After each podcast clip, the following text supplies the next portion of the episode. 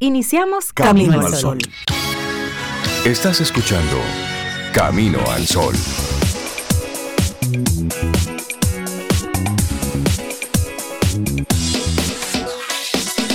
Comienza Camino al Sol. Muy buenos días y bienvenidos a Camino al Sol. Es viernes y estamos a 27 de enero, año 2023. Buenos días, Cintia Ortiz, Sobeida Ramírez y a todos nuestros amigos y amigas Camino al Sol oyentes. Buenos días, sí, es de día y es viernes. Hola Rey, buenos días. Espero que tú estés súper bien, Estoy igual bien. que Cintia. Sí, qué bueno. Cintia también. Yo la veo, la veo muy bien. Y está organizando la vida Sí, del así. mundo. sí. hola Cintia y también hola a todos nuestros Camino al Sol oyentes que ya nos acompañan en el camino de hoy viernes, que me gusta. Y además, fin de semana largo, Rey. Fin de semana largo. Muy largo. Bueno, no me he enterado de eso todavía. Cuando haga planes les digo sobre el fin de semana largo. Pues mira, Pero se va a disfrutar como quiera. Se va a disfrutar, Sí. claro. Es fin de semana largo. Es largo, Cintia. Sí, sí, sí. Yo te voy a hacer entonces una No me pregunta. cambien, ¿eh? Yo Te- creo te, que te ya voy a hacer una pregunta. Pre- Ajá, pregunta. ¿En torno a qué gira tu vida? Ay, Uy. No tienes que responderme. No tienes que responderme. Piénsalo. múltiples cosas, por lo menos diré. Múltiples intereses. Claro. Sí, Mira, es una buena múltiples. pregunta. Hay que detenerse a, a- digo, unas personas más que otras, pero en torno a qué gira tu vida. Claro. ¿Qué es lo que marca ese, ese centro? En torno a qué tú vas ahí, moviéndote, si Sí. pasa qué, qué te va motivando, qué va moviendo todo lo que haces. Son preguntas que no las hacemos con regularidad. No. Yo- y yo- son las que marcan los hábitos, marcan las actitudes que Las asumimos, decisiones. las decisiones que tomamos. Sí. Ay, mira, ahora que tú haces esa pregunta, no quiero que suene egoísta, Ajá. porque no lo es, pero pienso que mi vida gira mucho sobre mí misma, porque ando conmigo, como muy presente conmigo, pero eso como en general, pero luego gira en torno a mi familia, a mi trabajo, que me disfruto, gira alrededor de Camino al Sol también También. alrededor del día, porque siempre la Porque, tengo muy presente claro. día a día, es mi, mi, mi responsabilidad. Yo soy Sí. la única Sí. persona, yo sería su centro, ¿no? Tú eres su somos- mundo. Exactamente. Exacto. Y así, pero qué interesante, esa pregunta nunca me, me la había Sí. hecho. Hacernos esa, esa pregunta marca y también Claro. nos, nos indica muchas de nuestras actitudes y Mm. muchas de nuestras reacciones. Porque cuando tocan eso en torno a lo cual gira nuestra vida, es como, momento, eso no se toca. Mira, gira Y- también en y- grupo de intereses, Sí. de lectura y otros grupos de sí, conectado con las pasiones. Y una y respuesta honesta a esa pregunta es lo que te va a permitir a ti mirar si de verdad tú estás actuando según tú quieres o si tienes que volver a dar una revisadita. claro. Porque si tú dices, no, mi vida gira en torno a mi familia, pero usted no la ve porque vive trabajando. No vive Entonces, no, tu vida gira en torno al trabajo. Ahora tú quisieras que fuera tú, tienes que hacer ajustes. Mi vida gira en torno a, a mi cuidado personal, pero usted no, no, No se cuida, realmente no se cuida en nada porque está pendiente de otras cosas o de otras personas. Entonces, es lo que tú quisieras, pero no es la realidad. Esa respuesta hay que responderla con la realidad Sí. para poder compararla con lo que quisieras. Por ejemplo, escuchando las respuestas de Sobe, yo que la conozco, digo, sí, Sí, es cierto. es- Sí, es Sí. cierto, me ves así em, también. es- es así, así te veo. Mm, soy coherente entonces. Sí, eres coherente. Bueno, y a nuestros amigos Camino al Sol oyentes que nos respondan a través del 849-785-1110 en torno a qué gira tu vida. Res- eh, y la las- respuesta no es correcta ni No, incorrecta. no, no, No, es, es una la respuesta. respuesta. Es, y ya, es tu vida. Así es. Y ahí tú Sí, miras si quieres modificarle algo. Sí. ¿En torno a qué gira tu vida? La pregunta de camino. Ahí vienen los caminos al sol siempre. Ah, Ponerle a uno pregunta. preguntas existenciales a las 7 de la Y mañana. todavía ese primer café ni siquiera se ha colado. Y ya están en esas No, profundidades. Es eso. Mira, por cierto, ¿al quién le gusta el chocolate? Depende. A mí depende, exacto. Depende en qué. Ay, pero no sé, y tantas condicionantes en la vida. No, por ejemplo, a mí me gusta el chocolate, la bebida chocolate. Si tú te con tomas, leche. Ah, ¿tú Si no- tiene no agua no me tomas Un gusta. chocolatico de agua No, no me así. gusta. A mí me gusta el chocolate de gusta. agua y No, con leche uh, me mira, da hasta- migraña. ¿Cómo que dice? Hasta tiriquito. Con leche me duele la cabeza y con agua así con pan, chocolate de agua con pan, ah, Sí, maravilloso. eso siempre va con un pan y Sí, un ponerlo pan de agua. pan. Sí. Bueno, Pero pues, eh, ese chocolate me gusta. Algunos Con- helados de chocolate, otros no. Ya, Ok. Cintia entró a otro mundo, otro que a mí no me gusta. Ah, ¿No bueno, algunas barras de chocolate. Helado de otras no. chocolate, bizcocho de chocolate, no, fuera de mi vida, no me ¿En gusta. serio? En serio, no me gusta. Pero mira, un pedacito de, de, de bizcocho de chocolate con una bola de helado de vainilla. Eso Y es eso fue hecho en el cielo. Bueno, bueno. Eso Ah, es rico. Hay una amiga mía que tiene un restaurante en, Sí. en Juan Dolio, Ella que hace ella hace un, Una combinación un postre que tiene, creo que es un bizcocho así, entonces le tiran Una bolita una de helado. y, eso se- y ese es bueno, pero yo me como el helado. Ah, ok, perfecto. Sí, sí, sí. Podemos hacer la combinación. Podemos ir a... Y entonces Probarlo tú a- te a llevas ver. helado. ¿Y tu inquietud surge por qué? Porque hoy es el Día Mundial de, ¿De la tarta de chocolate, Ah, del de la- bizcocho de de la- chocolate. Ah. Eso no me gusta. Celebren ustedes su día con su torta de chocolate. Yo no, no. No, en esta, Pero- en esta ocasión bien. no es celebrar, es cultura general. Cultura general. No, Cultura pero tú lo puedes celebrar comiéndote una torta de chocolate. No, no, una no, no. tarta No, de no por tarta mí de puede chocolate. existir y no, y chévere. Sí. Pero y como Te da inverosímil. Sí, sí, sí, sí. sí. Sí, hombre, pero son de esas, de esas curiosidades de este, de este viernes. Esto como para endulzar un poco la noticia de otro día que se conmemora hoy también, que sí es para, para tomar las cosas muy en serio y sobre todo reflexionar, mirar el pasado. Y en esta época de tanta migración, de, de tantas eh, fronteras que se van levantando, en esta época que increíblemente en el 2023 el tema de la migración, el tema racial, el tema de los derechos, está como el primer día, Sí. como si no ha ocurrido nada en el mundo. Bueno, pues hoy es el Día Internacional de Conmemoración en memoria de las víctimas del Holocausto. Tú sabes, Rey, que yo tuve el privilegio de, por trabajo, visitar Polonia. Eh, creo que fue en el 2019. Y Polonia, bueno, fue uno de los lugares. Bueno, ahí está el, el- el campo de concentración de Auschwitz. Entonces, en, en la ciudad donde yo este- fuimos, no me acuerdo, había un. Ahora mismo es un parque. Es un espacio bastante grande, como cuatro o seis veces la, la Plaza España, más o menos ese tamaño. Y ese era el lugar en Polonia donde llegaban y entraban a los judíos inicialmente. Y todavía permanece ahí una caseta como de concreto, Ah, wow. que era como el lugar donde los guardias alemanes estaban. Eso estaba totalmente cerrado.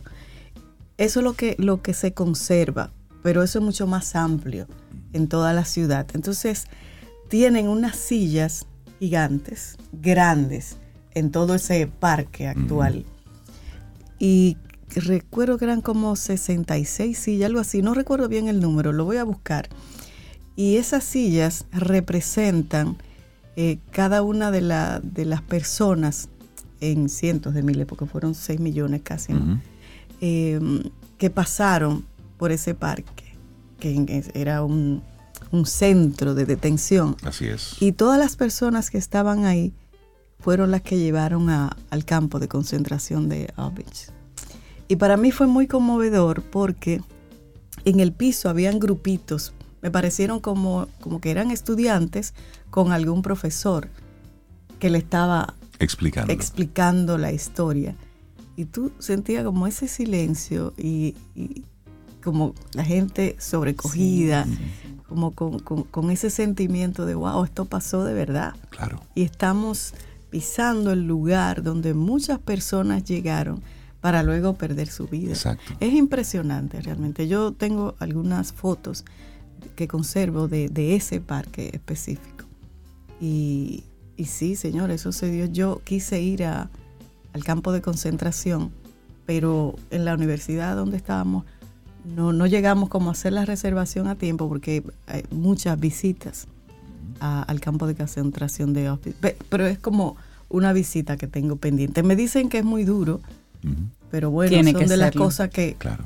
que para mí son importantes como Y, conocer. es, y mencionarlo es, es no olvidarlo. sí, sí. y no sí. olvidarlo para no volver a cometer el mismo error. Y, y traer este tema hoy, ahora, cuando estamos viendo todo lo que está ocurriendo a nivel mundial con el tema migratorio, con, con el tema racial, con el tema de precisamente de ir marcando tantas diferencias, Ujú, ujú. de estar levantando tantos muros, De poner tantas etiquetas. de poner tantas etiquetas, es realmente para nosotros reflexionar, porque eh, esto ocurrió, aunque haya Sí. personas que digan que no, que no, que no ocurrió, esto pasó. Sí, o que fue una exageración. millones de personas perdieron la vida. Así es. Claro, bueno, en ese campo de Obix, en el año 1943 fue que se, que se abrió. Murieron alrededor, bueno, como prisioneros, 23 mil personas. Eso es lo que se estima. Y muchos se convirtieron en víctimas de, eso lo hemos visto en película, experimentos médicos. Y otros murieron de agotamiento o fueron asesinados en la cámara de gas. Pero lo más terrible fue que cuando en el 1944 o antes, no sé, llegaron los soviéticos que eran en aquel momento, eh, muchos de esos prisioneros fueron asesinados o trasladados a otros campos donde luego murieron. O sea que cuando iba a llegar la libertad, los mismos nazis dijeron, no, espérate, vamos a matar gente. antes que-". Exactamente. Y lo, lo- lo Eso fue terrible, eso fue terrible. Bueno, la- la- el holocausto no solamente afectó profundamente a los países donde se cometieron esos, como Polonia, por ejemplo, pero otros países también, sino que al resto de los lugares del mundo que simplemente se hicieron eco de la información, al día de hoy todavía les afecta. Siete decenios después de los hechos, los Estados miembros de la UNESCO, por ejemplo, comparten la responsabilidad colectiva de abordar estos temas, de abordar los traumas remanentes, de mantener medidas que permitan una conmemoración eficaz, de cuidar de los lugares históricos como ese que visitaste, Sobe, promover la educación, promover la, documentación y la investigación de esos hechos.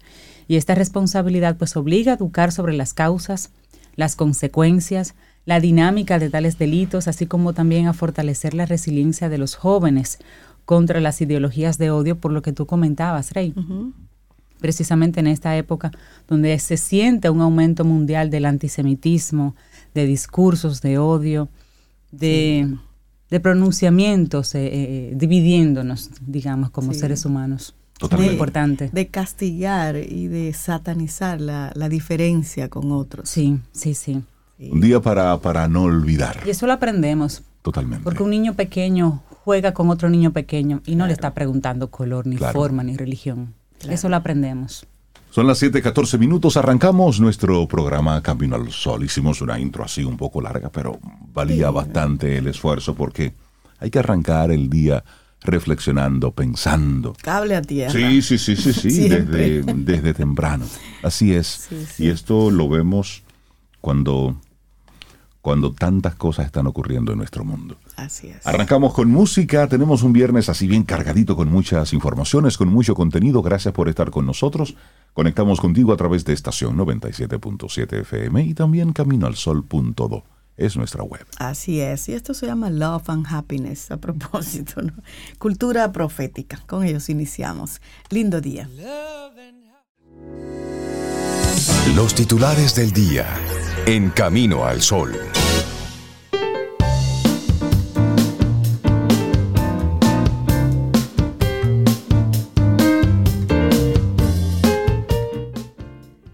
Te vamos a recordar la pregunta central de nuestro tema en el día de hoy. ¿En torno a qué gira tu vida? La primera frase de Marilu Henner dice, te guste o no, el mundo evoluciona, las prioridades cambian y tú también cambias. Seguimos avanzando. Esto es Camino al Sol a través de estación 97.7 FM. Bueno, arrancamos con algunos de los titulares. ¿Qué sazón Ey, le puso que- a eso? Esto hay que ¿Cómo que tiene un plan y no me ha dicho? Porque No te he dicho. no me ha dicho. Pues no te incluí. Pues que te vaya muy bien. No, yo, yo no me muevo de aquí sin ti. Bueno, Arréglalo ahora, arréglalo.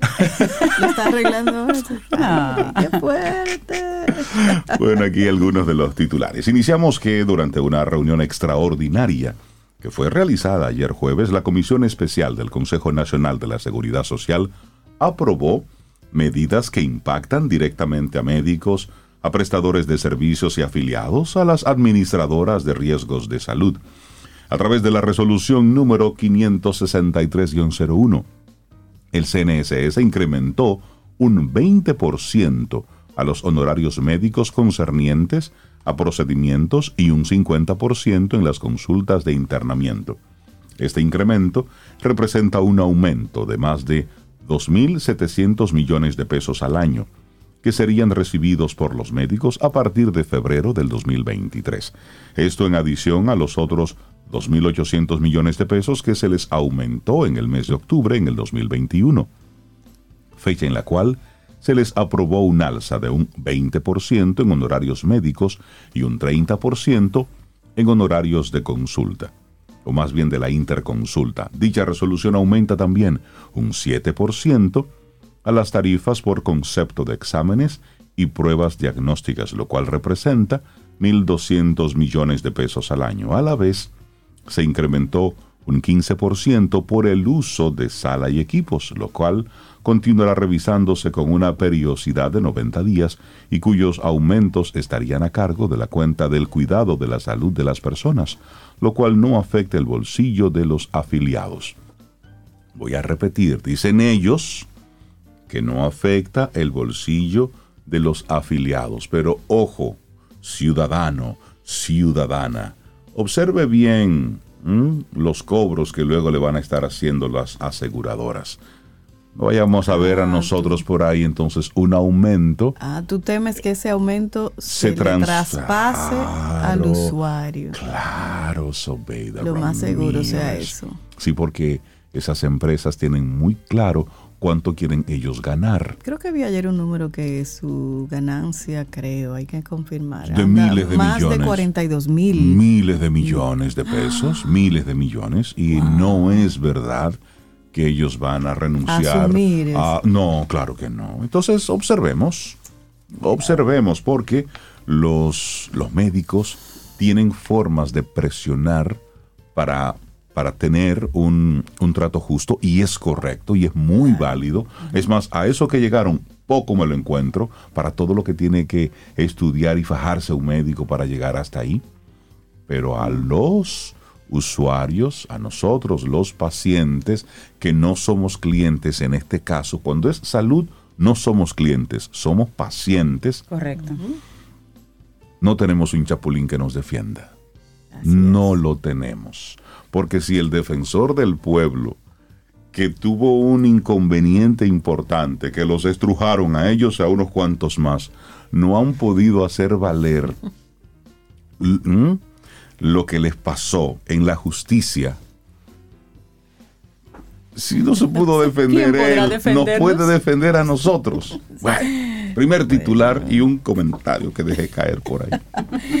Bueno, otra información. El Consejo Nacional de la Empresa Privada, el CONEP, y la Asociación Nacional de Jóvenes Empresarios, ANGE, pidieron al Congreso Nacional priorizar las reformas a las leyes electorales para que se erradique definitivamente la posibilidad de que recursos ilícitos puedan permear la actividad política. Como decía mi mamá, sueña Pilarín. Sueña. Aunque la misiva. Es lo que debe ser, pero comentarios. Sí, pero, bueno. Aunque la misiva, la carta, tiene fecha del pasado 2 de junio, su contenido fue dado a conocer ayer por el presidente del CONEP, Celso Juan Marrancini, quien habló sobre las preocupaciones del sector empresarial. La carta, rubricada por César Dargam, vicepresidente ejecutivo del CONEP, y por Luis Manuel Pellerano, presidente de ANGE, fue remitida a Eduardo Estrella, presidente del Senado, con copia a los miembros de la comisión especial que estudió durante la pasada legislatura las leyes electorales. Se trata de la Ley 33-18 de partidos, agrupaciones y movimientos políticos y la Ley 15-19 orgánica del régimen electoral. El CONEP y la ANGE consideraron que la modernización al régimen electoral es de alta relevancia y no debe ser postergado. favorecen que las elecciones venideras cuenten con un marco jurídico que responda a los principios de libertad, transparencia, equidad y objetividad establecidos en la Constitución. Recordaron que la posición del sector empresarial fue expuesta en el Consejo Económico y Social. Debemos evitar que el crimen organizado traspase los partidos políticos y agrupaciones e incida negativamente en nuestras elecciones. Eso señala el documento. Sugieren que los partidos políticos y candidatos a cargos electivos sean sometidos al escrutinio para garantizar la transparencia de sus patrimonios y de los aportes recibidos y lograr la obligación de su rendición de cuenta. Ahí vuelvo. Sueña, Además, plantean fortalecer el rol de control y fiscalización de la Junta Central Electoral, mejorar la regulación del gasto de las campañas y establecer una fórmula mixta de financiamiento de las campañas con aportes públicos y privados, establecer topes razonables de gastos en campaña y que se realicen debates electorales.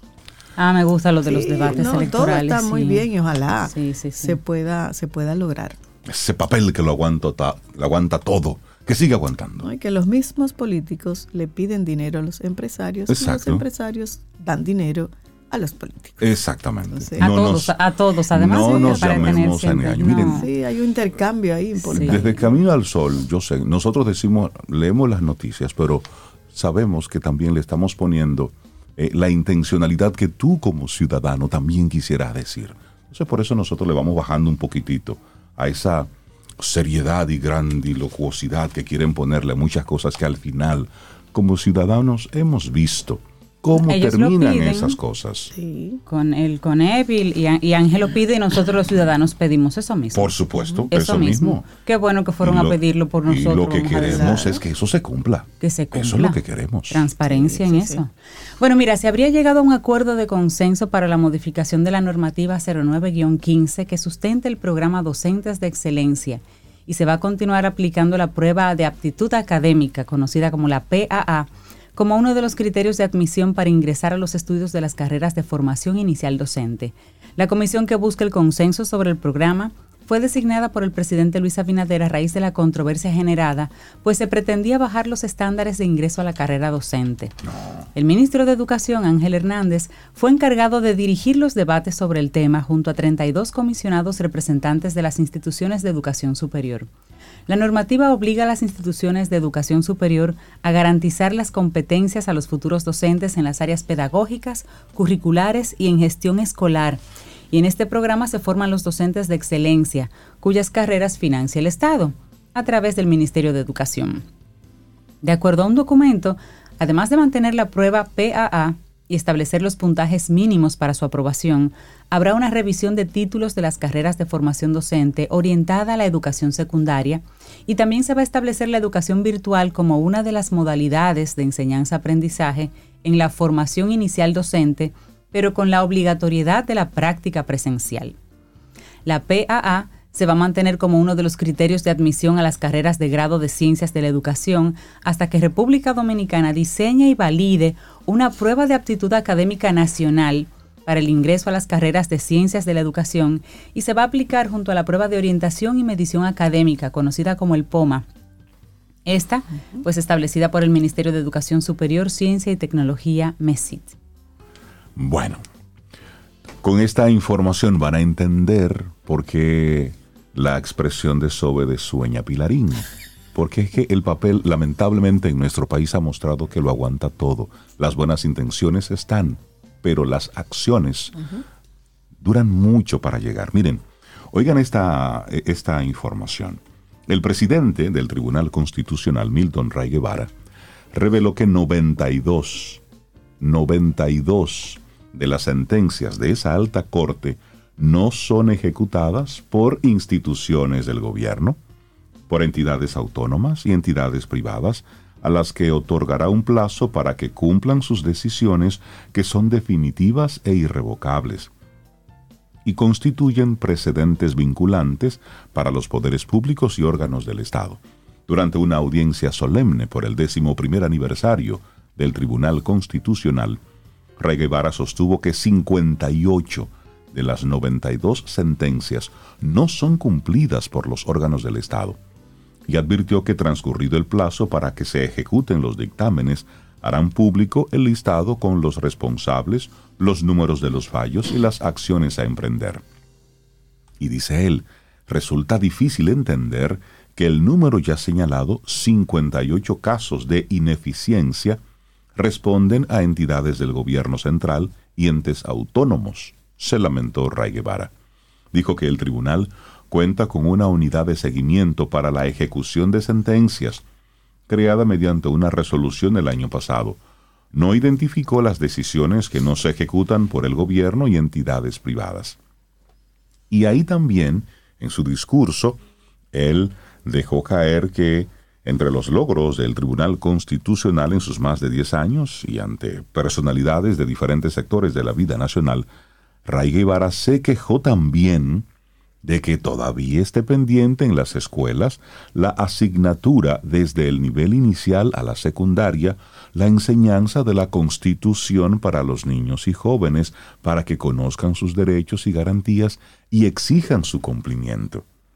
Educar en constituciones allanar el camino para construir desde el primer día de escolaridad ciudadanos aferrados al cumplimiento de sus deberes, conscientes de sus derechos y capaces de exigir, cuando sea necesario, a través de las garantías, el respeto y el reconocimiento de sus derechos. Yo estoy de acuerdo, totalmente. Óyeme, es que ni siquiera Conocer debía sus ser, derechos y deberes. que ni siquiera debía Cierto. ser un pedido desde el Tribunal Constitucional. claro. Es decir, me gustaría saber a quién fue que se le ocurrió sacar del currículum Moral y edu- cívica, moral y cívica. Sí. Sí. Nosotros, los de esta, estas generaciones, los que estamos en los TAS lejos, bueno, pues pasamos y tuvimos educación de moral y cívica. claro. Era una asignatura que la veíamos en varios momentos durante el periodo escolar. Desde primaria, recuerdo yo. que Por daba- supuesto.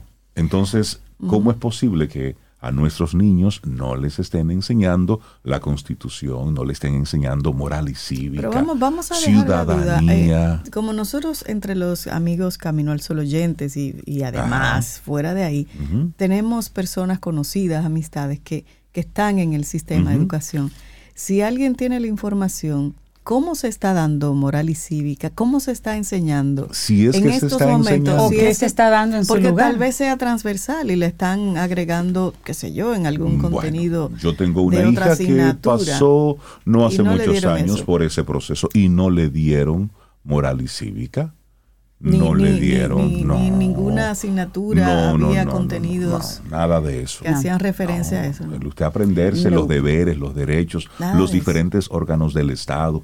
Nada de eso. Yo revisaba sus libros de sociales Y y, hacía las preguntas, no. Y de hecho la historia que yo veía que le contaban, muy, como- muy distinta a la que yo aprendí. De verdad. Sí, muy distinta a la historia dominicana de Frank Moya Pons, que aprendimos ahí en esa época. Y aquel libro famoso también de, de- Sí. de Juan Bosch. También. Eran dos decir, libros que eran, tú sabes, como Entonces, los de referencia. entonces, si desde el Tribunal Constitucional están pidiendo a gritos, es para que el Ministerio de Educación ahora mismo, de golpe y porrazo, diga, hey, vamos a ver, a partir de tal momento hay que...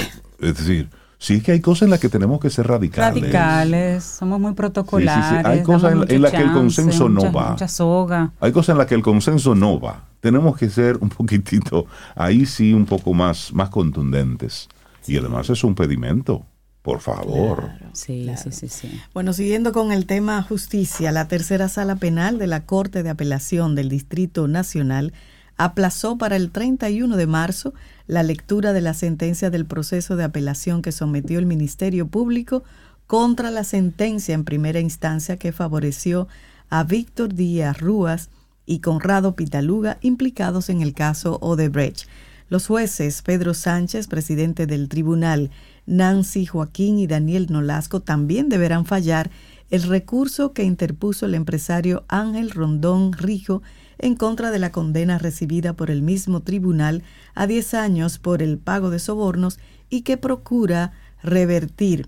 Durante su participación este jueves frente al tribunal, el empresario Ángel Rondón dijo que el ex procurador Jan Alain Rodríguez le ofreció un trato para que testificara en contra de una serie de personas que les identificó, pero que él se negó rotundamente porque no tenía cómo probar esos supuestos sobornos. Dijo que en ese entonces le dijo al procurador que la persona clave era el gerente de Odebrecht, que había salido del país. El Ministerio Público dice que el soborno no deja un papelito, pero en Perú metieron mucha gente presa, entonces ellos buscaron muchos papelitos y aquí al parecer no han querido buscar porque no queda nadie. Eso dijo Rondón haciendo alusión a que están sueltos los supuestos sobornados por él. Y aquí interesante, Rey Cintia, este término, homicidio sin cuerpo. Mm. Al tratar de desmontar los argumentos de la defensa del empresario Ángel Rondón Rijo de que no pudo haber sobornos en el caso Odebrecht, si no se pudo demostrar que hubo sobornados, el Ministerio Público mencionó el ejemplo de los homicidios sin cuerpos, que ya la jurisprudencia nacional ha validado por no estar todos los elementos de la vida porque el victimario la desapareció. La fiscal coordinadora de litigación de la Procuraduría Especializada de Persecución a la Corrupción Administrativa, Mirna Ortiz, sostuvo que no se puede pretender encontrar recibos con las referencias de los sobornos porque, según explicó, esas transacciones se hacen procurando no dejar rastros de la transferencia, no dejan huellas, no dejan cuerpo.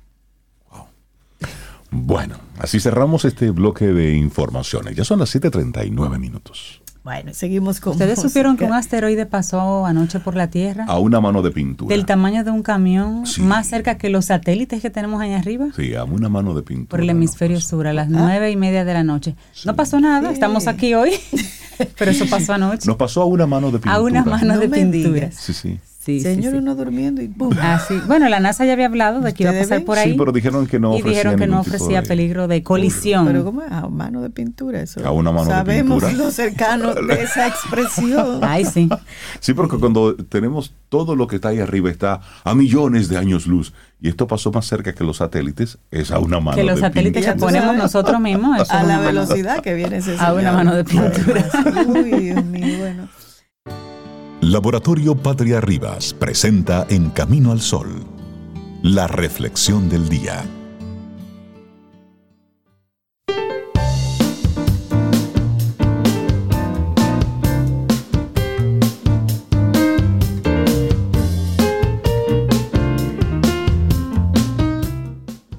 Haz lo mejor que puedas en cada tarea, sin importar cuán insignificante pueda parecer en ese momento.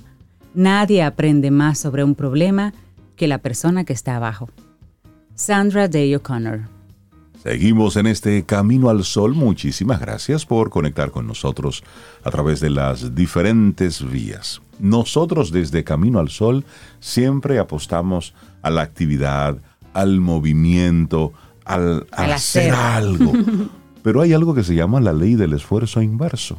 Y es cuando no actuar es la mejor opción. Entonces, Yo siempre recuerdo ese consejo sabio una vez de colabora con lo inevitable. Cuando ya eso es lo que hay. Déjate caer. Ya. O quédate tranquilo. No es nada. Puede empeorar. Y bueno, de hecho, te puedes dar peor si haces resistencia al golpe. Claro. Hay que aprender de los, de los, futbolistas. Cuando ya van para el suelo, se, dejan caer, hacen su show como que les dolió y a los tres segundos, pues como por arte de magia, esa rodilla que les dolía no les duele y salen huyendo.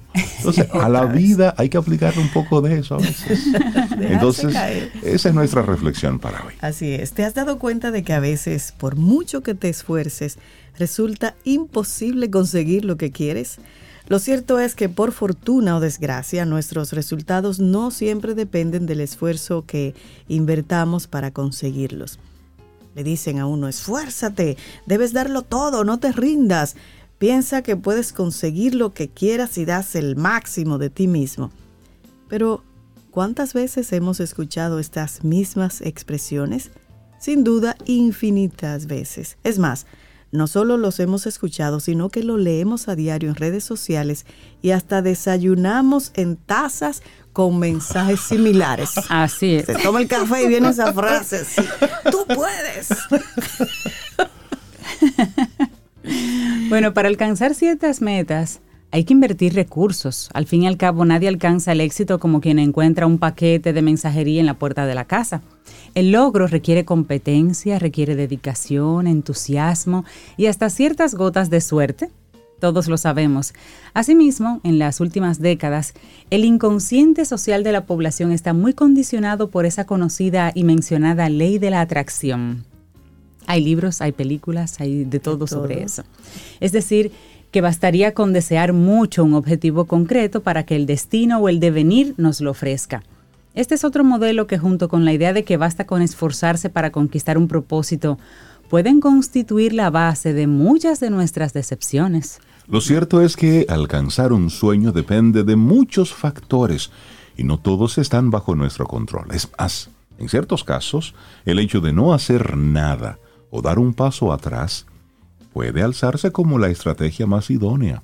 Sorprendentemente, pero es cierto, el tiempo no es oro, el tiempo es trabajo, y cuanto más hagas, más beneficios y éxitos se supone que puedes alcanzar. Al fin y al cabo, estamos inmersos en una sociedad que ha sido articulada en torno a esa idea de la competitividad. Debemos demostrar cuánto valemos, esforzarnos al máximo, y todo esto lo hacemos hasta el punto de que en ocasiones el simple hecho de descansar hace que nos sintamos culpables. ¿Cuánta gente anda por ahí? Yo nunca tomo vacaciones. Así, con orgullo. Sí, entonces esa cultura del esfuerzo nos ha convertido, sin darnos cuenta, en seres frustrados e infelices. ¿Te dolió eso, verdad? Bueno, pero eso es lo que hay, ¿no?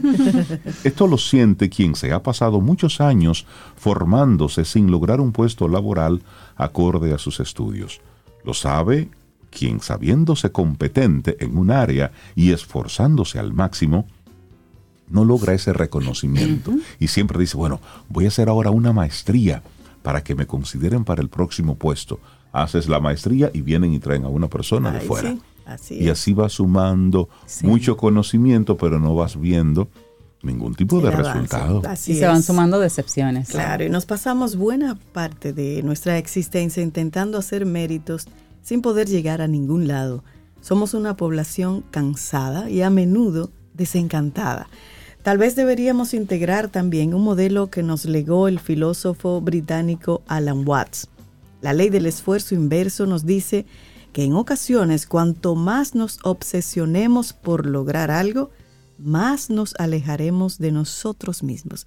Y hay una frase precisamente de Alan Watts que dice, si no sabes nadar y te caes al agua, intentas mantenerte a flote desesperadamente y lleno de angustia. Cuanto más pelees y más te sacudas, más te hundirás.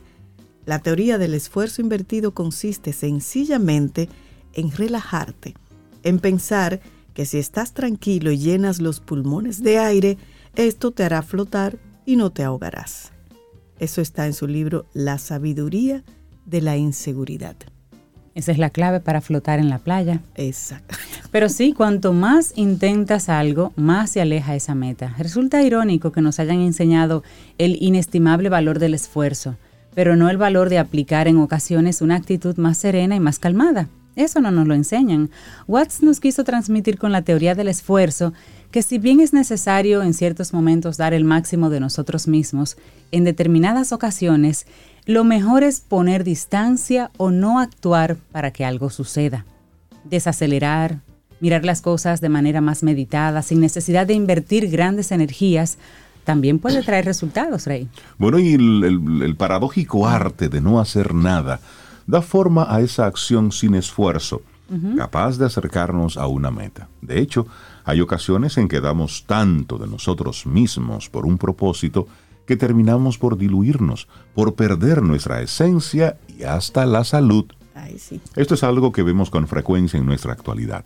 Un empleado puede trabajar 10 horas diarias para obtener un ascenso y en lugar de ese objetivo, lo que consigue es terminar con un trastorno de ansiedad o con una depresión por mencionar algo. Hay momentos en los que aportar todas nuestras inversiones mentales y emocionales por un objetivo no hace más que alejarnos de él. Claro, y decía Víctor Frankl que la felicidad es como una mariposa. Cuanto más la persigues, más huye. Pero si vuelves la atención hacia otras cosas, ella puede venir y posarse suavemente en tu hombro. La felicidad, según el famoso psiquiatra austríaco, sigue esta misma dinámica. La ley del esfuerzo inverso emana también de esta lúcida e inspiradora visión. Y asimismo, esta perspectiva nos recuerda mucho a la mentalidad Wu Wei que aparece en el Tao Te Ching de Lao Tse. Recordemos, según esta filosofía, que es recomendable aprender que la fuerza no siempre nos trae los resultados esperados. La no acción, o más aún, responder sin esfuerzo a los eventos de la vida, nos puede traer buenos resultados. Una investigación publicada en el Asian Journal of Sport Em, por ejemplo, destaca mucho ese aspecto. Los atletas pueden alcanzar el máximo rendimiento cuando dejan la mente en calma. Y eso lo hemos hablado aquí también con Giovanni Montero de ese Perfiles. Porque la mente se libera de toda presión para permitir que el cuerpo actúe por sí mismo y haga lo que sabe hacer ya. A veces cuando nos dejamos llevar, damos lo mejor de nosotros mismos. Y hay que aprender, esa es la idea del día de hoy, aplicar este enfoque la ley del enfoque inverso. ¿Pero cómo lo hacemos? Bueno, ¿cuándo aplicar este enfoque? Esta ley del enfoque inverso o de desistir de la inversión de esfuerzos en pro de un objetivo no es un recurso apto para toda circunstancia. Lo ideal es que desarrollemos esta visión más reflexiva y lúcida con la que saber en qué contextos es necesario dar el máximo de nosotros mismos y cuándo es mejor no actuar o más aún dar un paso atrás. A veces hay que recular, sí. Exactamente. Por otro lado, entonces, debemos entender que retroceder o no aunar recursos no implica rendición, tampoco significa que estamos demostrando incompetencia. Es necesario sanear ese sesgo que nos hace creer que la valía de uno se demuestra cuando damos nuestra vida y nuestra alma, cuando lo damos todo por una meta. Nuestra valía emana también de esa propia inteligencia a la hora de saber qué dimensiones valen la inversión de nuestra energía y cuáles no. Porque a veces vamos por la vida como si estuviéramos en una caminadora y estamos ahí en esa cinta y vamos a toda velocidad, pero no nos estamos moviendo de sitio. Claro. Estamos simplemente patinando y con esa locura y con eso lo que estamos haciendo es enfermando y cansándonos pero no avanzando. Mira hay una frase de, de, Alan Watts que dice el misterio de la vida no es un problema a resolver sino una realidad a experimentar bueno y tener calma y serenidad en un mundo siempre agitado es una competencia excepcional y se puede aprender. La ley del esfuerzo inverso cuando no actuar es la mejor opción. Un escrito de la psicóloga Valeria Sabateri que compartimos aquí hoy en Camino al Sol. Laboratorio Patria Rivas presentó En Camino al Sol la reflexión del día.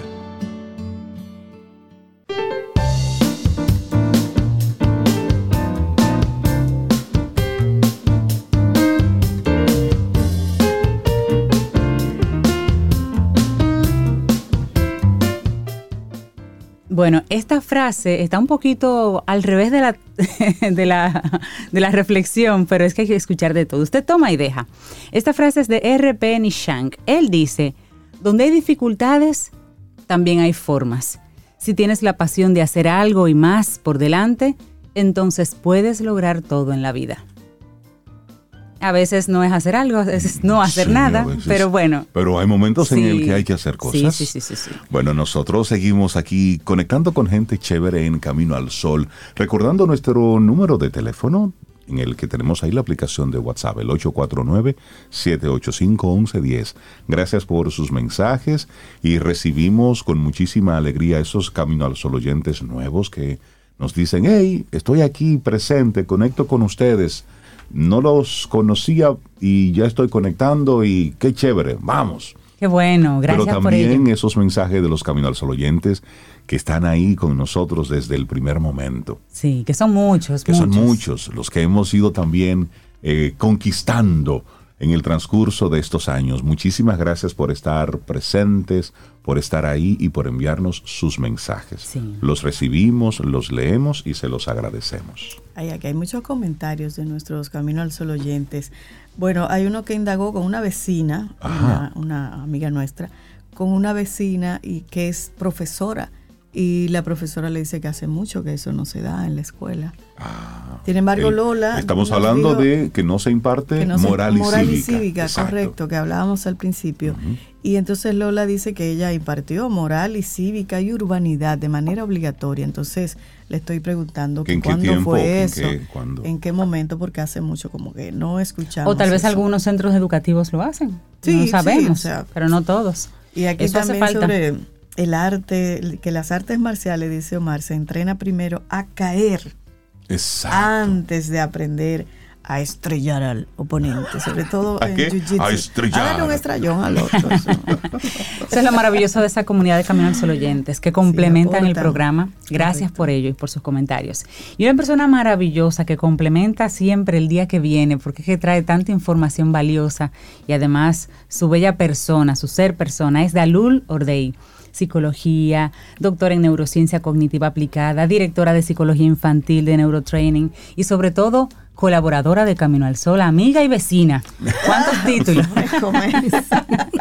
Dalul, buenos días y feliz año nuevo. Feliz año nuevo a ustedes, a nuestros Camino al Sol oyentes. Ya me hacía falta estar por aquí, pero a mí me tocó ahora a inicio de año pues tomar mis vacaciones. Muy merecidas. Olvidarme de, muchas ser. cosas y dedicarme un tiempecito, ¿verdad? Porque hay que hacerlo. A ti, claro. Hay que, hay que recargarse para poder seguir. Y eso es parte de ese no hacer nada. Como este fin de semana, si usted está cansadito este fin de semana, aplique el tatequietismo, quédese ahí acostadito, vea mucha televisión, lea mucho y dése cariñitos porque eso hace falta. Así es. Sí, así así es. mismo. ¿Y de qué vamos a conversar en esta primera entrega del año? Pues vamos a empezar a, a- a agotar unos, unos días donde vamos a hablar de cómo desarrollar la conciencia para tener una vida de éxito. Y Eso es profundo. Eso es profundo porque eso lleva una serie de elementos que vamos a ir conversando en algunas semanas. Lo primero es definir que el éxito, en una definición pura y simple de diccionario, habla de que es un resultado especial, feliz de una acción emprendedora o de un suceso. Entonces vamos a empezar por ahí. Cuando hablamos de éxito, no podemos hablar de éxito sin hablar de felicidad. Y la felicidad, al igual que el éxito, es un elemento que es bastante subjetivo. Lo que a mí me hace feliz y lo que a mí me hace sentir exitoso probablemente no tiene nada que ver con lo que la sociedad, los cánones sociales, el, el- el entorno está pregonando acerca de lo que es ser exitoso. Y de ahí viene que ese concepto de éxito está muy vinculado precisamente a ese nivel de conciencia que como ser humano hemos desarrollado y hemos alcanzado para poder tener la suficiente cantidad de herramientas de realizar las acciones y dar los pasos necesarios para conseguir el éxito, que es también sinónimo de felicidad. Entonces, se habla de que hay una frase que dice que el éxito se alcanza convirtiendo cada paso en una meta y cada meta en un paso. Entonces, el ser humano por naturaleza está programado para ser exitoso, ya sea en el ámbito positivo o en el ámbito negativo. Todo lo que se propone, todo lo que se piensa, se logra. Entonces, si usted piensa que nunca lo va a hacer y que le va a ir mal, Tiene entonces razón. tiene razón, va a ser exitoso en que le vaya mal. Pero si usted es- desarrolla las herramientas para poder trabajar en pos de que las cosas empiecen a salirle cada vez mejor, entonces va a poder lograr esos niveles de éxito para usted y, y también, ¿por qué no?, en su entorno. El universo escucha. escucha y actúa, aunque usted no lo crea.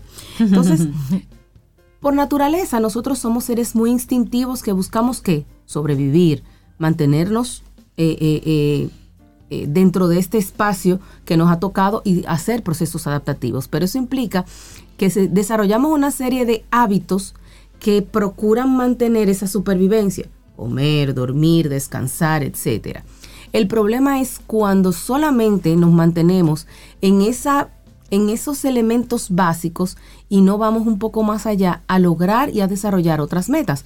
Pensándolo un poco en, en psicología básica, cuando hablamos de la pirámide de necesidades de Maslow, cuando nos quedamos en las primeras niveles de esa base donde solamente procuramos y vivimos para tener con qué comer, con qué pagar, con qué desarrollar. Entonces, y no subimos un poco más, entonces nos quedamos estancados Sí. en ese nivel básico que no nos ayuda entonces a poder seguir escalando y elevándonos a otros niveles de conciencia. ¿Por qué? Porque eso no nos permite actuar desde otras acciones, de- desde otros escenarios a nivel consciente para poder hacer esa diferencia. Otras metas, sí. Entonces, para tener una vida exitosa debemos empezar a desarrollar esos elementos de nuestra conciencia. Por eso muchas veces el que la persona que no tiene el éxito critica al otro que sí es exitoso, incluso hasta ve mal lo que hace. Tú te estás volviendo loco. Yo levantarme a las 5 de la mañana, pero ¿y por cuánto? Ah, Sí. pero entonces esa es la diferencia. Pero ese quiere tener Pero ese éxito quiere tener normalmente monetario, monetario y y rápido. Entonces, ahí vamos ahí cuando lleguemos a la parte del nivel de conciencia. Entonces, ¿qué nosotros em- debemos empezar a, a- a integrar para poder empezar a desarrollar esa conciencia y ese desarrollo de conciencia para llegar al éxito y a la felicidad? Primero, saber cuáles son esas cosas que para nosotros implican ser felices y ser exitosos. Probablemente para mí el, el- el- el- el concepto de éxito y lo que me lo que para mí significa ser exitoso, probablemente para otra persona no tenga ningún nivel de significación. Y ahí debemos entonces hacer como lo hacen con los caballitos, que le ponen dos Las orejeras, las ore- para que se enfoquen hacia donde tienen que mirar. Y así tenemos que hacer nosotros de alguna manera. El olvidarnos de lo que, de lo que el entorno me está pidiendo y ver si a lo mejor hacen coherencia, a lo mejor eso que el entorno está exigiendo va acorde con lo que yo realmente quiero. Qué bueno, pero si no es así, entonces eh, eh, nos queda la enorme disyuntiva de o hago lo que la mayoría quiere y, y- y formo parte de un grupo o salgo fuera del cajón y hago cosas distintas para lograr cosas diferentes. Y ahí entra entonces otro elemento y es abrir los ojos y apagar el piloto automático.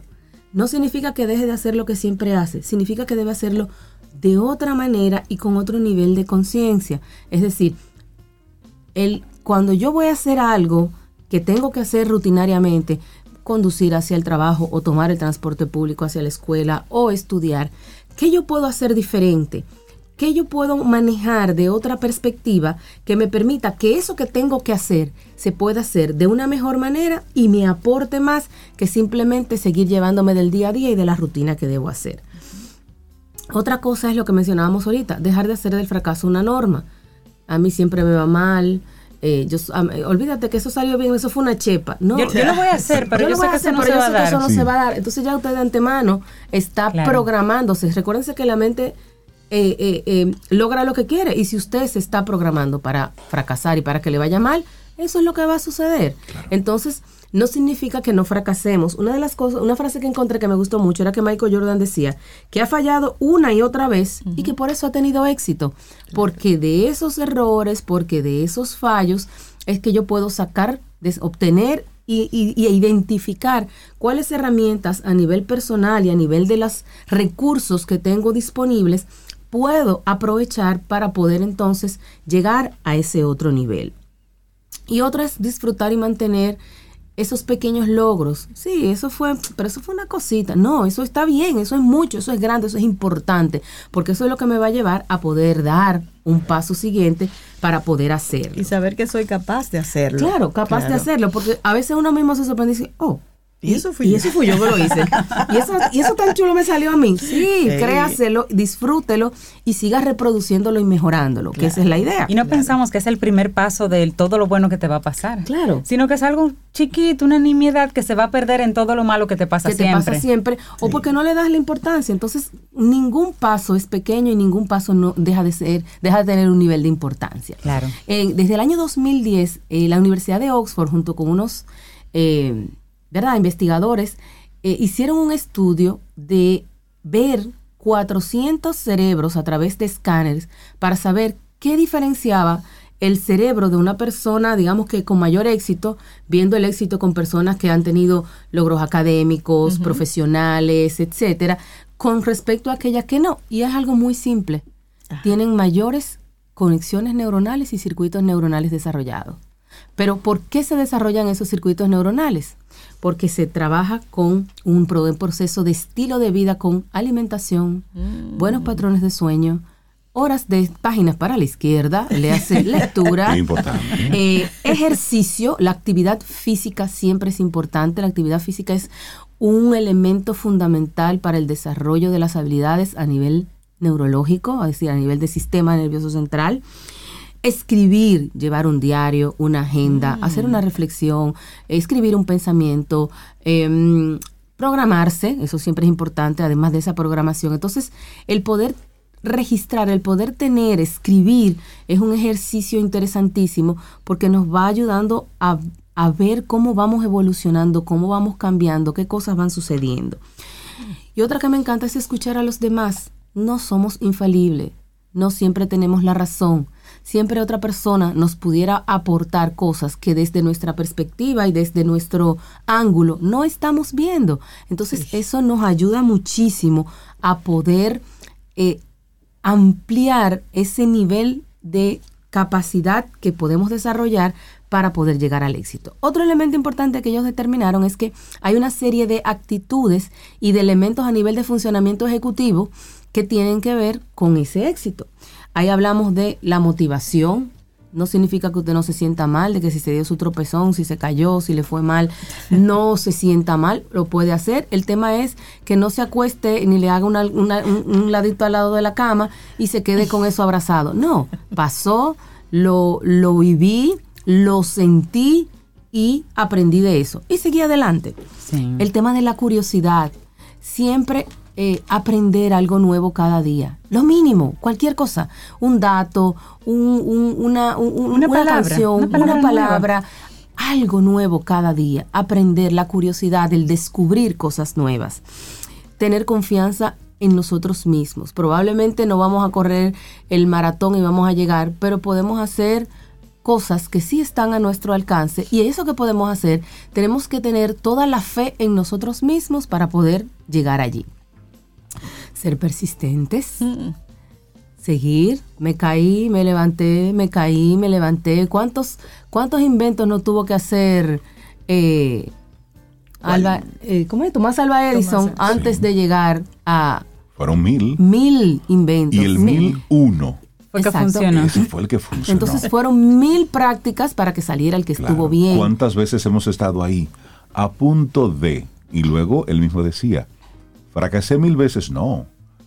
Descubrí mil mil ma- formas de que no era lo correcto. miles de momentos de aprendizaje. de aprendizaje, claro. Y hacer una diferenciación entre, entre ser persistente y también ser Terco. obtuso y terco, porque también tienes que ver en qué momento Claro. realmente eso es tiene aprender. Que Es decir, si no es por aquí, bueno, ¿qué debo modificar? ¿Qué debo ajustar? Claro. Claro, es como eh, es la frase que dice, yo le voy a dar el otro el veneno, me voy a tomar yo el veneno esperando que el otro se muera. Exacto. No, si no lo hago diferente, no voy a poder llegar a un objetivo diferente. Totalmente. El otro es ir más allá de lo necesario, porque a veces entramos en esa zona de, confort del mínimo esfuerzo y de que, bueno, si ya aquí es suficiente, ¿para qué voy a llegar más allá? Entonces, ese, ese pasito adicional es lo que va a marcar la diferencia entre la persona que se queda estancada y aquella que va desarrollándose y que va llegando a otros niveles de crecimiento. Y que le hemos estado conversando en estos días con diferentes colaboradores lo que ha estado ocurriendo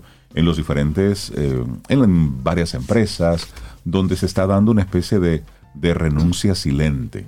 Es decir, me voy retirando, haciendo que limitándome específicamente a lo que tengo que hacer hoy, listo, a lo mínimo. Y ahí acabó.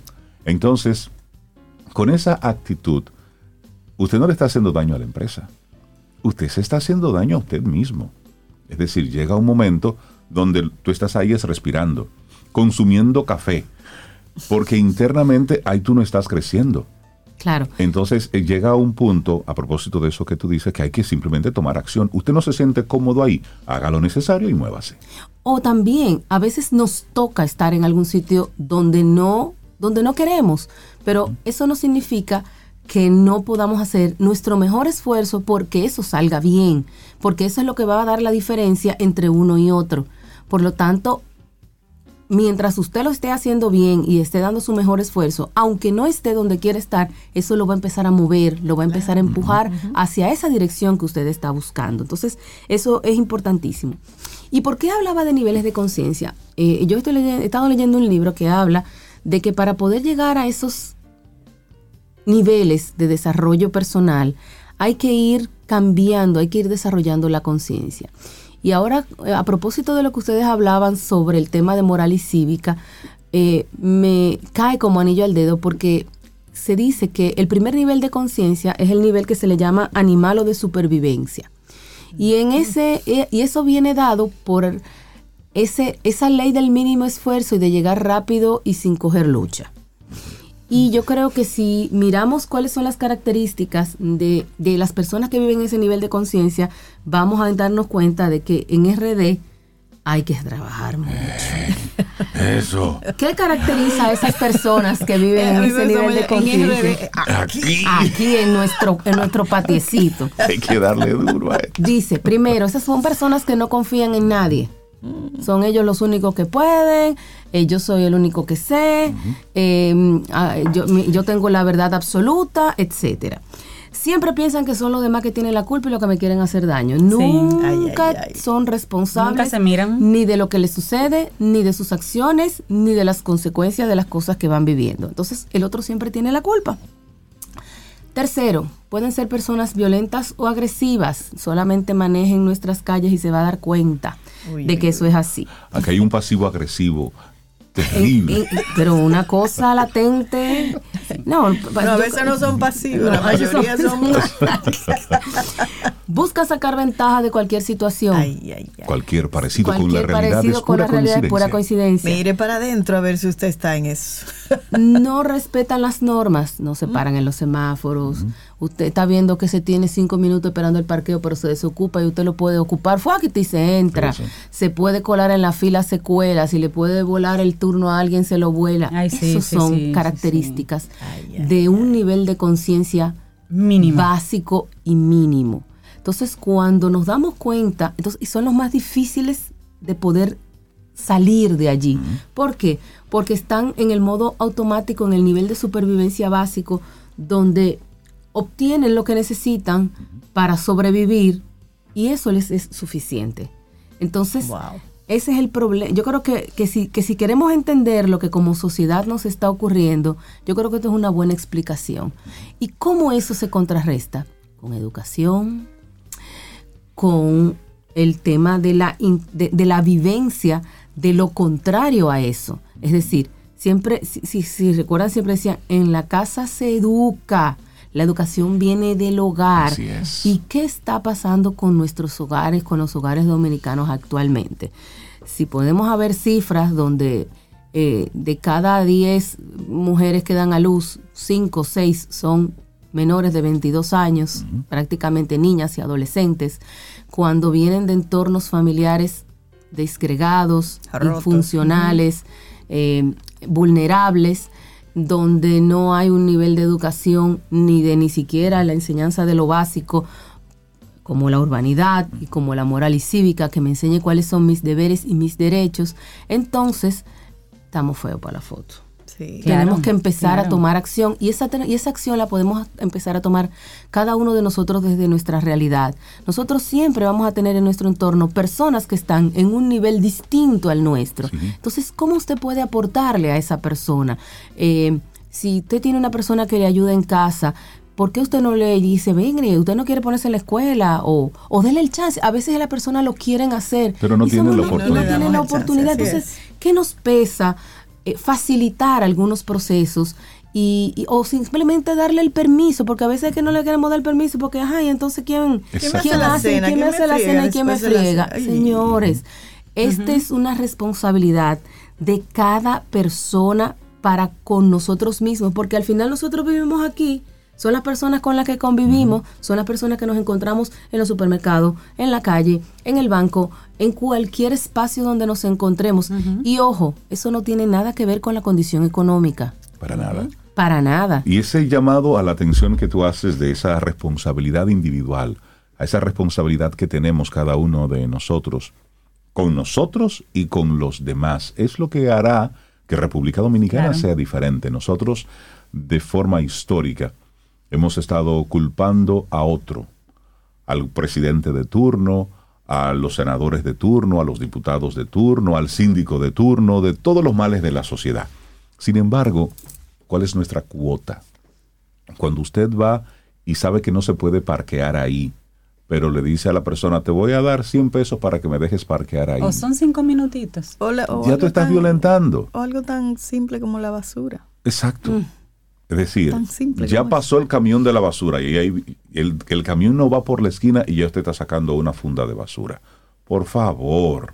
Es Oye, decir, se la saca, hay otros que la tiran en la calle. son detallitos, pero que también hay una formación que debe darse de, de ciudadanía, que debe darse desde las escuelas. Porque el niño que crece y va subiendo viendo a papá y mamá tirando la basura en la calle, ese niño normaliza que eso es lo correcto. Claro. Y aunque vea que otra persona lo pone en una funda, él ve a papá y a mamá tirándole en la calle. Y es desde esa individualidad, desde ese trabajo en casa, que nosotros podemos y debemos hacer la diferencia. Así es. Entonces vamos a trabajar para subir un poquito ese nivel de conciencia básico en el que en el que lamentablemente nos encontramos, porque si hablamos de que mientras más nivel de conciencia tenemos, más éxito y más felicidad vamos a lograr, entonces como nación es un compromiso individual y como país de poder ir trabajando en pos de que cada persona mejore, porque eso va a ir empujando a que la nación, a que tengamos un mejor país Claro. y una mejor sociedad. Claro, claro que sí. Dalul Ordey, muchísimas llamado. gracias por esta primera participación Buenísima. en esta temporada 11 de Camino al Sol. La gente que quiera conectar contigo y Neurotraining. Claro que sí, se pueden comunicar al 809-532-1992, nos pueden buscar en la web como neurotraining.do o nos pueden encontrar en Instagram como neurotraining-rd eh, en nuestra página de, en nuestro portal de Instagram. Buenísimo, que tengas un excelente día. Muchas gracias. Un abrazo, Mira, Dalul. Y Lola que decía que había impartido moral Ajá. y cívica, fue en los años 60, Ay. Rey, Cintia, Dalul. Y oye lo que cuenta, cada curso tenía que hacer fila en un salón. Colocaban música instrumental para marchar y la fila que estaba más derechita daba media vuelta marchando hasta la salida. A esa época yo no llegué, pero Pero era así, oye, ¿cómo se hacía eso? Eh, Pero había, una, había unas formas. había Por unas eso formas. esas Ahora no. personas que se formaron así con Lola no se vuelan filas y respetan. Porque Hay algunos que han olvidado algunas Sí, de esas no, cosas. hay algunos que nunca Pero es van por- a es un- aprender. Pero es un asunto Eso de. tenemos que incluirlo. La, moral y cívica, yo no sé a quién se le ocurrió sacarla, pero realmente tenemos que volverlo a incluir. Vamos a tener niños muy tecnológicos y que hablan inglés y son unos salvajes. Señores, Sí, y no aprenden. Pregúntale qué, qué, qué, qué jovencito De ahora humanidad. saben saltar una aguja y coser un botón o hacer un ruedo de un pantalón. Reinaldo Sí. Infante. Ah, pero, no, tú te dijiste dice, estoy hablando de, jovencito. de esta época, Ah, sí, sí. No, no, no, no, no Infante también califica. Sí, pero, pero es eso. Es decir, ahora estamos viendo jóvenes pequeños que, que no son diestros con las manos, que agarrar un vaso le es todo un reto. Un pero con los deditos son muy hábiles, pero cosas muy funcionales. El equilibrio. Abrir una puerta, un manubrio de una puerta. Y dice, pero no, es que no es Señores, pero María. Montessori no se equivocó. ¿Qué es lo primero que hace un niño en esas etapas? Lo que se llama vida práctica. Eso. Ensartar, barrer, Sí, fregar, es doblar. Claro. abotonar, desabotonar, amarrar una camisa. Esos Sí, son, esos son ejercicios práctica. funcionales de un método educativo que te dice, eso es lo básico que un niño debe saber. ¿Por qué en Japón los niños antes de, de los cinco años no ven conocimiento, no ven contenido formal? No. Aprenden habilidades para la vida que son las básicas que le van a ayudar a ser buenos ciudadanos Sí, y buenos seres recoger humanos. basura, a recoger basura, limpiar su salón. y por eso No la se diga más. diferencia. Ya, Nosotros ¿viste la seguimos diferencia? aquí con música. Dalul, excelente día. Buenísimo, Gracias. Dalul. Un abrazo, Y. A pesar de todo, hay gente haciendo cosas buenas.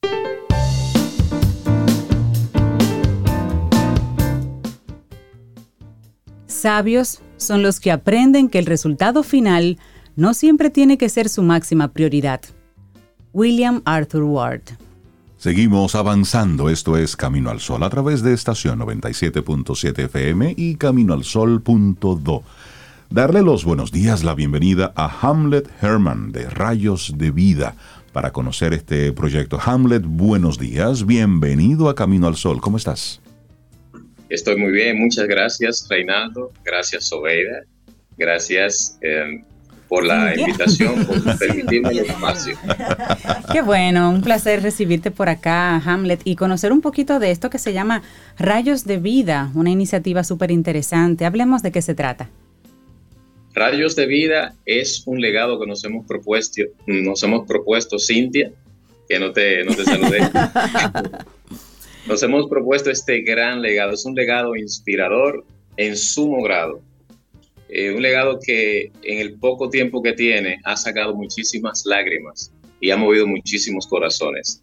Consiste en la creación de un albergue y crear y, brindar atención integral a personas abandonadas en las calles, mm. personas que, que, no han tenido es, el éxito que debería tener todo ser humano en la vida y que por lo tanto se encuentran vagando en las calles sin, sin los recursos necesarios para la vida. Interesante. Hace unos días hablábamos precisamente de, del censo que está haciendo la ciudad de Nueva York a los desamparados específicamente, a los homeless, como una iniciativa poco habitual, digamos, de esa ciudad para tomar cartas en el asunto. Y esta, esta propuesta que hacen ustedes, esta iniciativa de Rayos de Vida, creo que atiende ese mismo público y no me parece que se esté haciendo algo similar en el país. Es totalmente nuevo. Es, tomar a las personas que están en la calle, Hamlet, los desamparados. Correcto, así es. De hecho, hay una cantidad, hay miles, miles de, de personas en las calles de nuestro país que están desamparadas y no existe una regulación específica para manejar esta, esta, es una crisis, para estas personas es una crisis, incluso para las familias, porque muchas de estas personas han llegado a las calles debido a conflictos familiares, debido al problema de vicios, debido a veces a trastornos mentales. Nosotros hemos decidido llamarle amigos de la calle. ¿Qué, ¿Qué tú harías si tú de repente Reinaldo te dice, mira, acabo de ver esa muchacha que tú me mencionabas cuando estabas allá estudiando en el, en el bachillerato. Es Ramona, ¿sabes? Ella eh, ahora la vi en la calle. Sí. Y era la mejor amiga tuya. ¿Qué tú harías? Nosotros queremos despertar ese sentimiento de que es un amigo que tienes en la calle, que merece atención, que el Estado también es, necesita crear los medios y mientras el Estado los crea, nosotros mismos podemos hacer algo para ayudar a estas personas. Hamlet, ¿y cómo, cómo llega a ti ese sentir de colaborar con esas personas vulnerables y, y luego que, que, la identifican, la rescatan? ¿Cuál es el proceso que siguen? ¿Hay más personas que te acompañan? Son como tres preguntas en una. Así es. Primero es para especificar la comunidad Rayos, Rayos de Vida. Es un grupo de personas, un grupo de líderes que se han parado responsables ante la sociedad dominicana. Estos líderes han sido inspirados para inspirar a su vez a otros para, para ejecutar esta importante labor. Somos más de 50, en su mayoría jóvenes, que están ejerciendo su liderazgo para impactar de manera positiva en la sociedad. La manera como hemos en la etapa inicial, la manera como hemos venido desarrollando esto, identificando instituciones que ya lo están haciendo. Para nosotros poder crear una estructura fuerte que no sea efímera. Por ejemplo, nosotros estamos ahora mismo trabajando directamente con la, con la iglesia comunitaria cristiana que está ubicada en La Pablo Incado, en la zona colonial. Estas personas están haciendo una obra excepcional a favor de mucha gente que recibe alimentación, que recibe dormitorio, albergue, que recibe atenciones psicológicas, atenciones alimentarias, de salud, entonces nosotros nos, hemos, nos hemos estado valiendo de estas estructuras ya existentes para nosotros poder crear una estructura poderosa que se pueda mantener en el tiempo. Asimismo, otro centro en Cristo Rey y a los cuales estamos apoyando. En el caso del centro de Cristo, de Cristo Rey, estamos colaborando con ampliar las estructuras para que ellos puedan ampliar las facilidades que brindan a las personas que se acercan a ellos. Asimismo también a la, Iglesia Comunitaria Cristiana hemos trabajado para multiplicar la cantidad de personas a las que ellos pueden llegar, porque estos centros, aunque reciben ayuda de muchos voluntarios, no recibe suficiente, no recibe suficiente. Y ese es nuestro trabajo, inspirar para que más personas quieran dar un poquito de sí, para poder crear este legado en excelencia. O sea, ustedes identifican a las personas en, las calles y luego entonces, le, digamos, se ponen en contacto, las conectan con esos lugares que ya están ayudando y que ya están apoyando y también se enfocan en apoyar al que ya está haciendo ese trabajo para que ellos puedan sostenerlo en el tiempo. O sea, es una especie de gestión, digamos, humanitaria de lo que es eh, el punto A y el punto B, quien necesita y quien puede, quien puede apoyar en ese momento. ¿Esto funciona, el equipo, la iniciativa funciona en Santo Domingo solamente o ustedes han tenido ya eh, líderes en, en, otras ciudades del país? Fíjate, es, nosotros estamos trabajando centrados en el Gran Santo Domingo, okay. pero la proyección es hacer alianzas estratégicas. Incluso eh, estamos en los procesos de conversación para crear un programa de alcance nacional a través de algunas instituciones del Estado que no queremos es, adelantarnos y mencionarlas hasta que tengamos todo ya concretado. Es con respecto a cómo los identificamos, nosotros hemos hecho entrevistas, hemos hecho, hemos identificado, hemos hecho una labor de identificación de los puntos donde más personas abandonadas se encuentran porque regularmente eh, es, aunque, aunque parece, pareciera que poco tienen que dar, pero las personas que, tienen, que están abandonadas en las calles, que llamamos amigos de las calles, ellos se apoyan entre ellos. Entonces, mm. por eso se crean como, como lugares geográficos, puntos donde ellos donde ellos suelen... Eh, se acompañan, se ayudan y demás. Nosotros hemos identificado muchos puntos y hemos hecho entrevistas de cómo ellos quisieran que lo apoyáramos. Y tú no, me va, no, nos, no nos vas a creer que ellos son las cosas elementales que piden, no piden, no piden demasiadas cosas, es lo elemental. Ah. Mira, yo, yo con tener la comida de hoy segura, ya, con, eso, yo Estamos, estamos hablando con Hamlet Herman de Rayos de Vida. Hablemos de apoyo. ¿Cómo la gente que está escuchándonos en este momento puede involucrarse, puede apoyar a Rayos de Vida? Sí. Sí, nos puede apoyar de muchas maneras primeramente comunicándose con nosotros para que nosotros le indiquemos las necesidades específicas que hemos identificado en las calles, que hemos identificado en los centros con los que estamos cooperando. Nosotros tenemos la meta de crear un local de albergue, un albergue. Esto es en la segunda etapa de nuestro proyecto. Así que necesitamos hacer muchísimo trabajo. Nos estamos trabajando día a día, incansablemente para lograr estos objetivos. Hemos hecho fiestas, hemos hecho kermés, karaokes y hemos hecho hasta una rifa. Una rifa también tenemos para el día 7 de febrero. Es, mucha gente necesita esa pequeña patadita desde el amor para que decidan apoyarnos. Entonces, Me gusta eso. patadita desde el amor.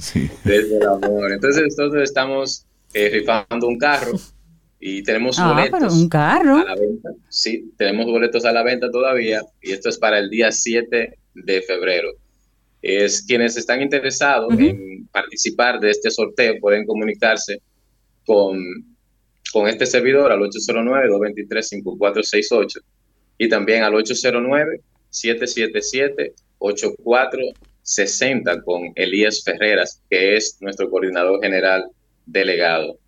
Tenemos una cuenta, tenemos dos cuentas, es en Banreservas, cuentas de ahorros, eh, si puedo dictar. Sí, sí, por, supuesto.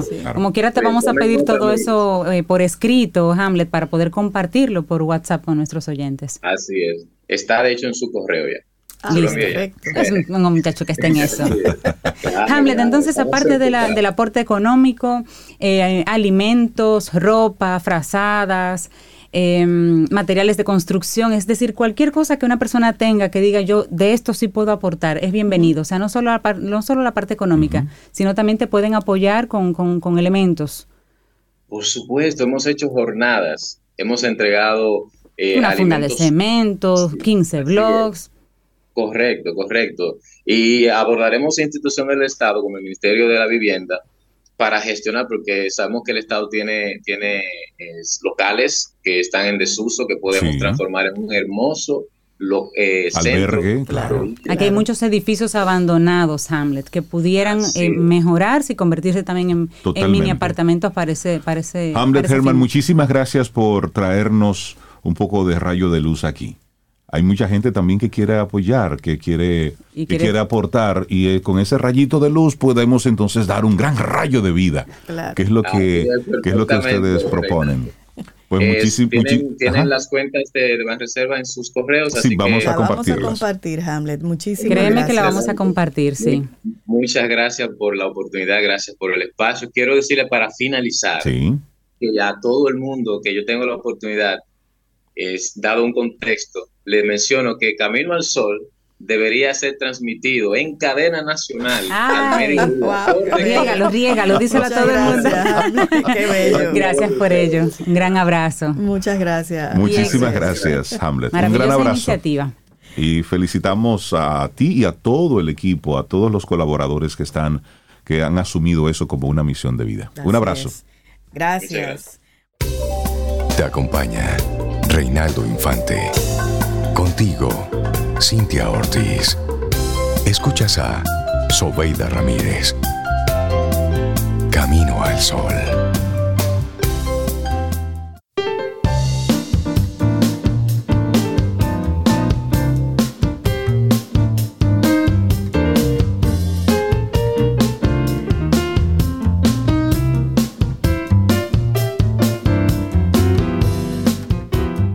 Nuestra siguiente frase es de un atleta, pero que tiene frases muy, muy interesantes. Es Michael Jordan.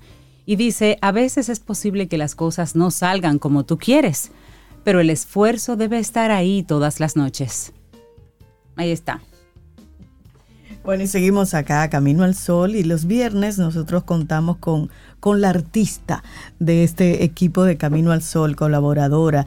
Es música, es actriz, es bailarina, y ya ustedes saben, tiene estudios importantes en, en- en sus áreas, como maestría en creación e interpretación musical, eso es de la Universidad del Rey Juan Carlos de Madrid. Sí, sí. Y recientemente hizo su primer concierto, Melissa Moya, que viene hoy acompañada de su guitarra y de alguien más, como siempre. Melissa, bienvenida, buenos días, ¿cómo estás? Hola. Hola. Estamos bien, gracias a Dios. Hoy es viernes. Sí.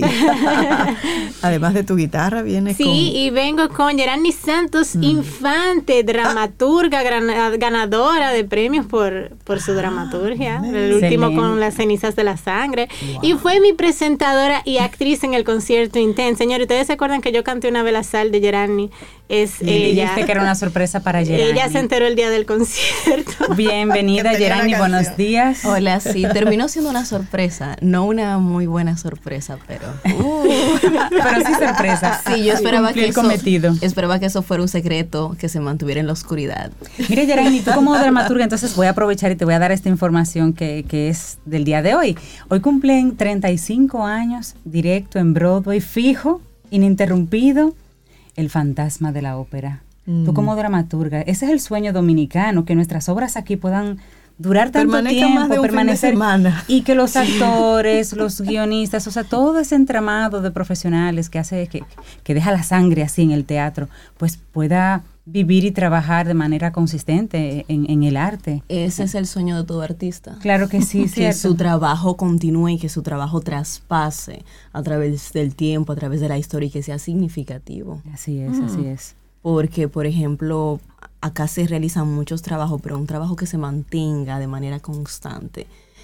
Eh, la estabilidad del artista en este país no es la, ma- la mejor. Claro, por Así supuesto. es. Somos un país pequeño, hay que decirlo también. Somos una población muy disminuida para, para mantener tal vez algo por mucho tiempo, pero sí, es el sueño que que, sobrepase pueda un fin de hacerse. semana, puede claro ser. que sí, claro que Es sí. pos- Podría ser posible.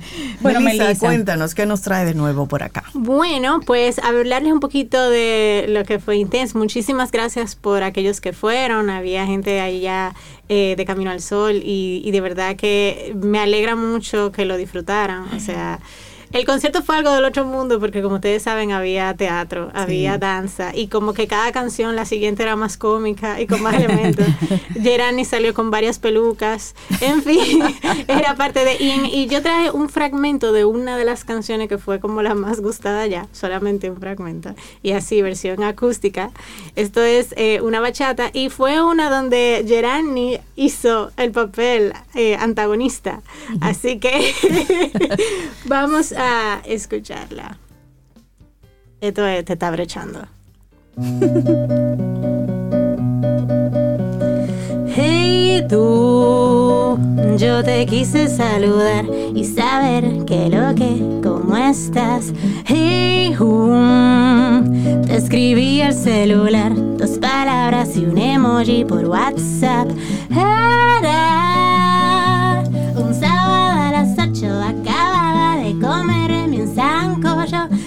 Recordé que de ti yo no sabía y sin verte mucho tiempo yo tenía. Solo quería saber de ti. ¿Qué tal estás tú por allá? ¿Cuándo volverías por este país? Mi buen amigo, que de novedad. A medianoche suena el celular. ¿Y qué por qué no contesto yo? Y me preguntas tú qué pasó. Te escribí que no pasa nada. Que fue a las ocho que fui a saludar. Ahora es tarde, ya estoy agotada. Pero resulta que no era él. Del otro lado era su mujer. Uy. Anthony, te está brechando tu mujer. Te está brechando. A la una de la mañana, ella me vino a responder. A la una, el celular volvió a sonar. Tu mujer insistiendo con llamar. Pero celular yo tenía mal algún contacto equivocado por WhatsApp. Repitió que no fue ningún error, que mi amigo con ella se casó. Ella en su cabeza imagino, no sé qué con el saludo que di yo. A las tres y media de madrugada, esa mujer me volvió a llamar mensajes quemó el celular. Si nada necesitas, no escribas más. Pero si yo no le he escrito más, es usted quien me volvió a llamar. Y además aquí no pasa nada. Literal, yo solo fui a saludar. Somos amigos de la adolescencia. Aquí le mando algunas evidencias. En su marido confío un poco más. Al otro día me cuenta un amigo que cuando duermes ella coge el celular y de madrugada acosa a tus amigas y sin darte cuenta te borra los chats.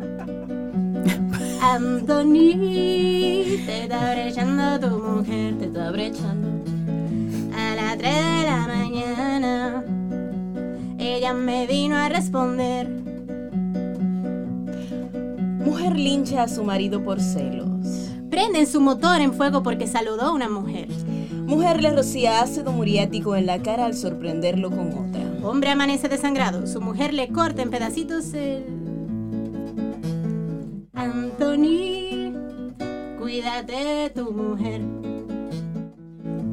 Que en los titulares yo sí que no te quiero ver. Anthony, te está brillando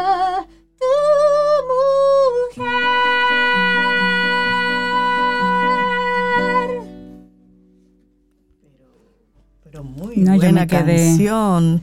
Eso es como una Agatha Christie con y una música. canción pero- muy social. una canción social, así Sí. es. Esa Y- es la mitad, porque faltó la otra mitad. Falta Mira, otra y mitad de la retrata cosas canción. que, que de verdad pasan en las del día a relaciones, día, claro. de ¿verdad? El día a Y- día. Y, la intervención de, de Gerani, o sea, con, con esos textos así tan crudos. No, eh, realmente en el show, quien hace todos los titulares co- soy yo. En el show ella Ah. es la antagonista. Ah, y es ya, muy ok. cómico todo lo que pasa. Eh, no, le- por ejemplo, hay una persona que representa a Anthony, estamos bailando al principio, luego ella en una parte, él me da una vuelta y entonces ella es que baila con él. Y hay, hay una serie de teatro, cosas de teatro físico. Que- ¿Tú conoces a un Anthony que te inspirara la, la Sí. canción? Ya. Yo tenía Son esa cosas que pasan. ¿De dónde le surge a Melissa en, esa canción? En la presentación de Intense se hizo un minuto de silencio por la, sal- por la estabilidad de Anthony. Ya. Y porque su mujer no se enterara. No, eh, pues eh, parte, ustedes saben que mucho de contenido de Intense es muy social y ahora están pasando muchas cosas, muchos, muchos crímenes, muchos crímenes de celo y cosas que, que no deberían de estar pasando. Entonces incluso hay una parte de la canción donde dice como mujeres, o sea, no, no, eh, no tienen que amarrar a sus maridos, o sea, Claro. al final es una, una relación como de, de dos y, y uno tiene que ser como tener cierta independencia emocional. Y es un tema de confianza, es al final un mensaje de, de establecer una relación de confianza, porque de eso se trata una relación de pareja. Melissa, qué bueno que hiciste Intense, que fue intense y que se disfrutó mucho. De verdad que te estamos muy contentos por ese por ese hito en tu carrera también y gracias por traernos Está brechando, te están brechando Está brechando. en el día de hoy. Gerani, gracias por acompañarnos aquí en Camino al Sol en el día de hoy. Y con ustedes pues nos vamos porque ya el programa llega a las 8.59 de la mañana y la radio es imperdonable. Así Y- que... Y, Gerani tiene una profe que le manda saludos. Marta Rodríguez Wagner. Te manda Oh. saludos. Tu profe dice. Ah, un gran abrazo para. Marta. Sí, sí, sí. Ella es un amor. Sí. Como persona y como maestra. Bueno, entonces ya nos vamos, Rey. Yo necesito que tú hagas tu... O la, la, la voy a hacer Si yo el misma, universo sigue exacto. conspirando, si, Si usted, usted quiere, quiere. Si nosotros estamos aquí, Omocoro, tendremos, un nuevo, camino, al sol. El martes, porque es lunes, es feriado, así es que el martes volvemos para aquí. Y nos vamos con un dominicano que a mí me encanta. Él toca el bandoneón de una manera magistral. Estudió en Berkeley. Este es un tema de Luis Díaz y el prodigio lo interpreta de una manera espectacular. Prodigiosa. El prodigio, así nos vamos. Lindo, lindo día. Hasta el martes. Y esperamos que hayas disfrutado del contenido del día de hoy. Recuerda nuestras vías para mantenernos en contacto. Hola arroba caminoalsol.do. Visita nuestra web y amplía más de nuestro contenido. Caminoalsol.do Hasta, una próxima edición. y pásala bien.